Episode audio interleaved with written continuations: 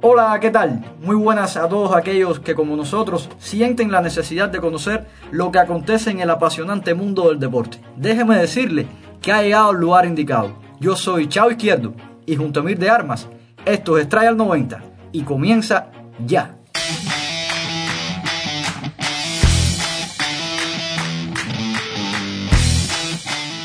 Sí, muy buenas a todos los que nos escuchan en esta quinta edición de nuestro podcast Extrae 90. Comienzo recordándole que estamos en las principales plataformas de podcast, en Spotify, en Google Podcast, en la plataforma cubana de podcast, en CubaPod. Ahí nos puede encontrar como Extrae al 90. También estamos en el canal de Telegram del Artemiseño con dos sesiones semanales, los lunes y los jueves. Hoy con un programa bastante apasionante por delante en modo champion concluyeron los octavos de final y nos vamos a encargar de analizar cada encuentro y ya está listo todo para conocer este viernes el sorteo que nos dejará los compromisos de cuartos de final. Sin más, arrancamos.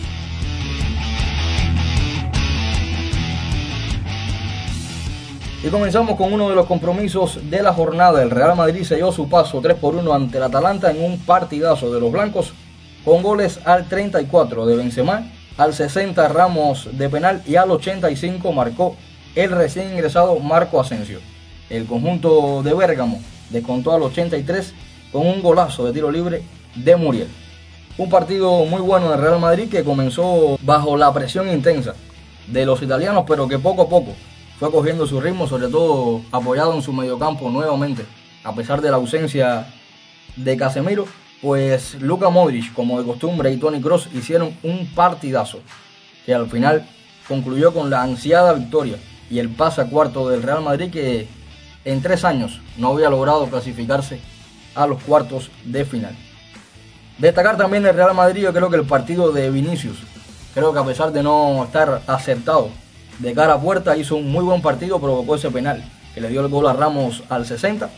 También Nacho, muy preciso, en cuanto a las labores defensivas y también Courtois, que atajó varias pelotas de los italianos. ¿Qué te pareció, Xavi, este partido? Bueno, partido sobre todo muy resolutivo por parte del conjunto merengue, donde como tú muy bien decías, Vinicius fue clave, ese borde por las bandas rompió muchas veces las líneas de defensa del Atalanta y bueno, lo más importante, el equipo del Real Madrid consiguió su tan ansiado pase a cuartos de final. Y ojo, quiero aclararte una cuestión en este aspecto.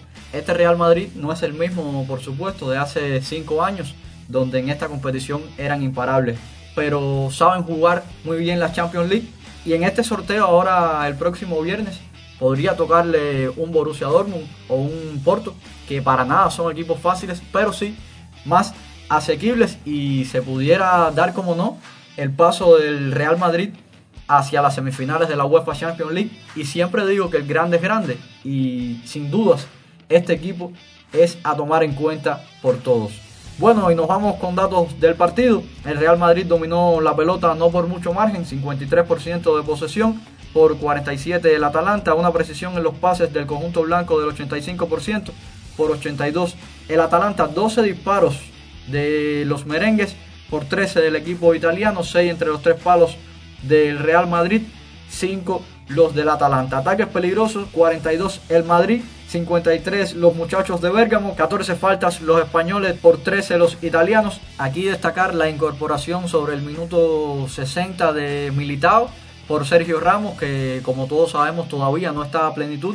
Rodrigo que entró por Vinicius también, no estuvo tan activo, pero no se echó a ver tampoco esta falta en ataque. Y Asensio, con la entrada de Asensio por Valverde, que sin dudas después de estar solo minutos en la cancha, logró marcar el tanto definitivo. Y antes de concluir con este partido entre el Real Madrid y el Atalanta, quiero tocar un tema, una noticia muy reciente y es la nueva lesión de Hazard.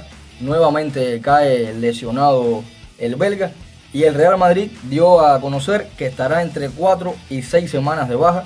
Se pierde el clásico de principios de abril, una baja sensible, pero ya algo que se ha vuelto una costumbre. Sí, bueno, no me sorprende para nada esta lesión de Hazard. Leía una noticia que decía que el conjunto blanco tiene que contratar un detective a ver qué hace Hazard después que sale de Valdebebas.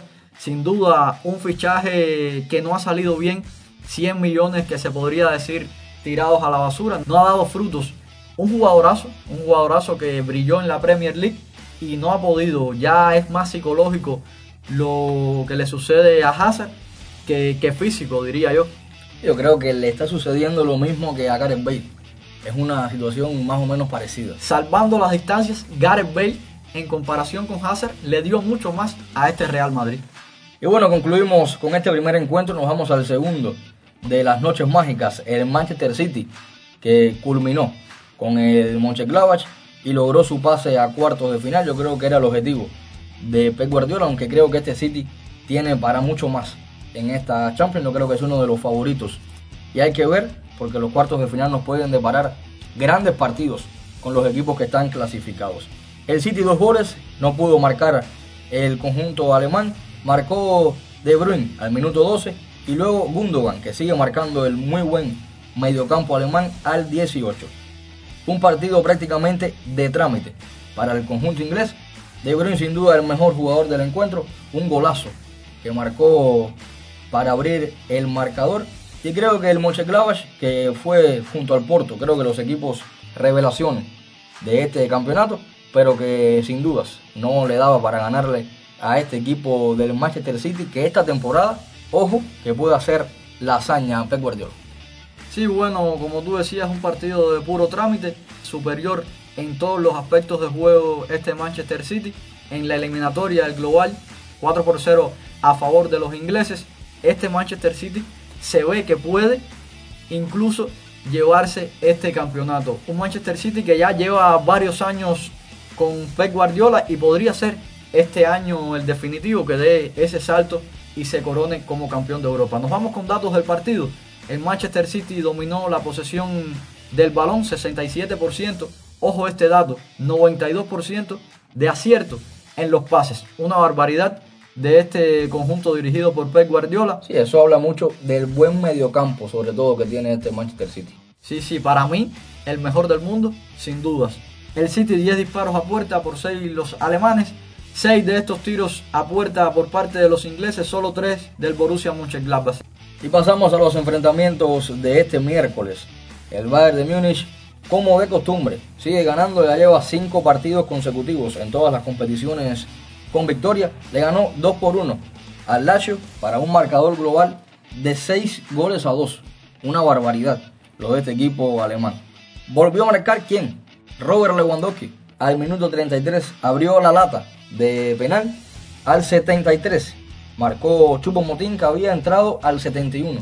Solo necesitó dos minutos en el terreno de juego que precisamente había entrado por el polaco Lewandowski. Y luego al 82 marcó Parolo el gol de la honra por el conjunto de la capital de Italia. ¿Qué vamos a decir de este Bayern? Yo creo que el máximo exponente a llevarse la Champions League y sería uno de los pocos conjuntos que hacen el doblete en Champions. Y bueno, otro partido de puro trámite. El Bayern fue a dejar que pasara el tiempo solamente en el Allianz Arena y dominó la pelota al 59% por 41 los italianos.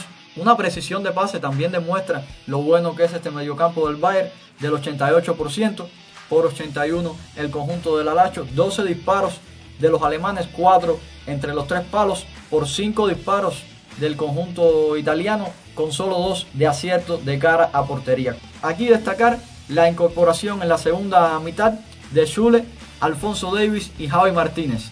Hansi Flick aseguró el resultado sobre todo con estas incorporaciones sobre todo defensivas. También le dio entrada al joven la perla inglesa Musiala y a Chupomotín que a la postre marcó el segundo tanto.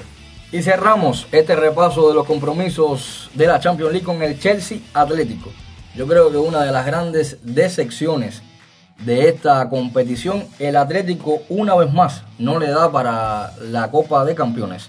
El Chelsea ganó dos goles por cero para un global de tres tantos por ninguno del conjunto del Cholo Simeone. Creo que vamos a estar hablando de eso más adelante, analizando la carrera del técnico argentino que en casi una década dirigiendo al conjunto colchonero no ha logrado aún levantar una copa de campeones. Siech marcó al 34 y Emerson al 94 en el tiempo añadido. Destacar acá la tarjeta roja que vio Savage al minuto 82. Y lo decía al empezar la crónica sobre este partido, la incapacidad del Atlético de Madrid de marcarle un gol al Chelsea. Con esa ofensiva que tienen con Luis Suárez, con Joao Félix, les fue imposible marcar un gol al conjunto de Londres. Un dato que quería compartir con ustedes es que Tuchel es el entrenador con mejor comienzo en la historia del Chelsea. Lleva 13 partidos sin perder, creo que es un dato que dice mucho de la capacidad técnica del entrenador alemán, que recordemos que fue despedido del Paris Saint Germain y sustituyó a Frankie Lampard en el Chelsea. Bueno, este partido quiero hacer un análisis fuera del juego como tal y decirte que de los cuatro equipos españoles que estaban en octavos de final de esta UEFA Champions League se han ido tres equipos, el Barcelona, el Atlético de Madrid y el Sevilla. Para mí esto demuestra ese bajón que ha dado la liga española en cuanto a las principales ligas de Europa. Este Chelsea tiene buenos jugadores, pero como tal en la Premier League no ha dado ese salto de calidad que se espera de estos jugadores. Es un equipo que jugando juntos todavía le falta, le falta engranaje a este equipo. Tuchel es verdad que está haciendo un buen trabajo, pero todavía le falta mucho a este juego del Chelsea. Es interesante cuando usted hace las comparaciones. El Atlético de Madrid es el líder de la Liga Española y sin embargo no le dio para ganarle al Chelsea que está cuarto en la Premier League y sin aspiraciones de ganar el campeonato. Nos vamos con el partido como tal. Los ingleses sin duda dominaron la pelota, 56% de posesión por solo 44 del Atlético, un acierto de pases del conjunto londinense del 85% por 78 los colchoneros, 16 disparos del conjunto blue, solo 10 del Atlético de Madrid. Y bueno, otros resultados que se dieron en la jornada de hoy en las diferentes ligas, el Sevilla le ganó al Elche dos goles por cero con dianas de Inesiri y del Mudo Vázquez. Y el Paris Saint Germain se volvió a reencontrar con la victoria y le ganó al líder, al Lille, tres goles por cero con dos dianas de Kylian Mbappé y una del argentino Mauro Icardi. Se pone caliente la lucha por la clasificación en la Ligue 1.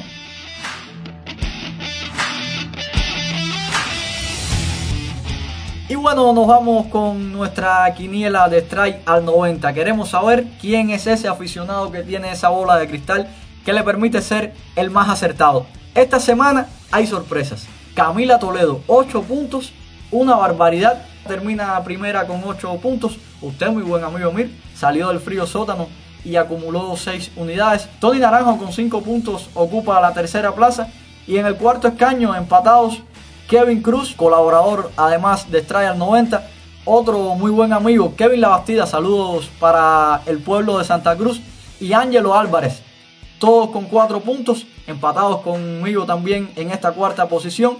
Y el ganador de la jornada pasada, Kevin Esteves, totalmente rezagado en el frío sótano con 2 unidades. Bueno, próximamente por el canal de nosotros en Telegram vamos a estar poniendo los principales partidos de este fin de semana.